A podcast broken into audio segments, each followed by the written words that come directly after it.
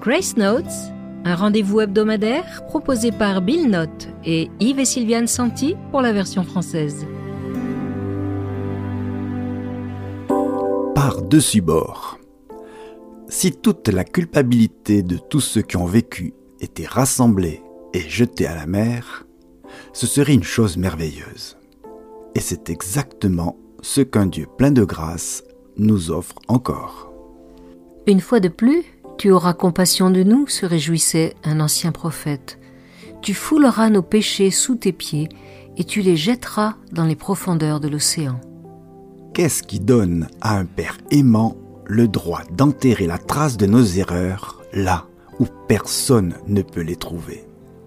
Simplement ceci notre volonté de laisser Jésus porter sur lui le poids qui nous écrasait. C'est ainsi que Dieu a aimé le monde. Il a donné son Fils unique, afin que quiconque croit en lui ne périsse pas, mais ait la vie éternelle. Par la grâce, notre honte va couler comme du plomb, empêchée d'être remise dans la lumière.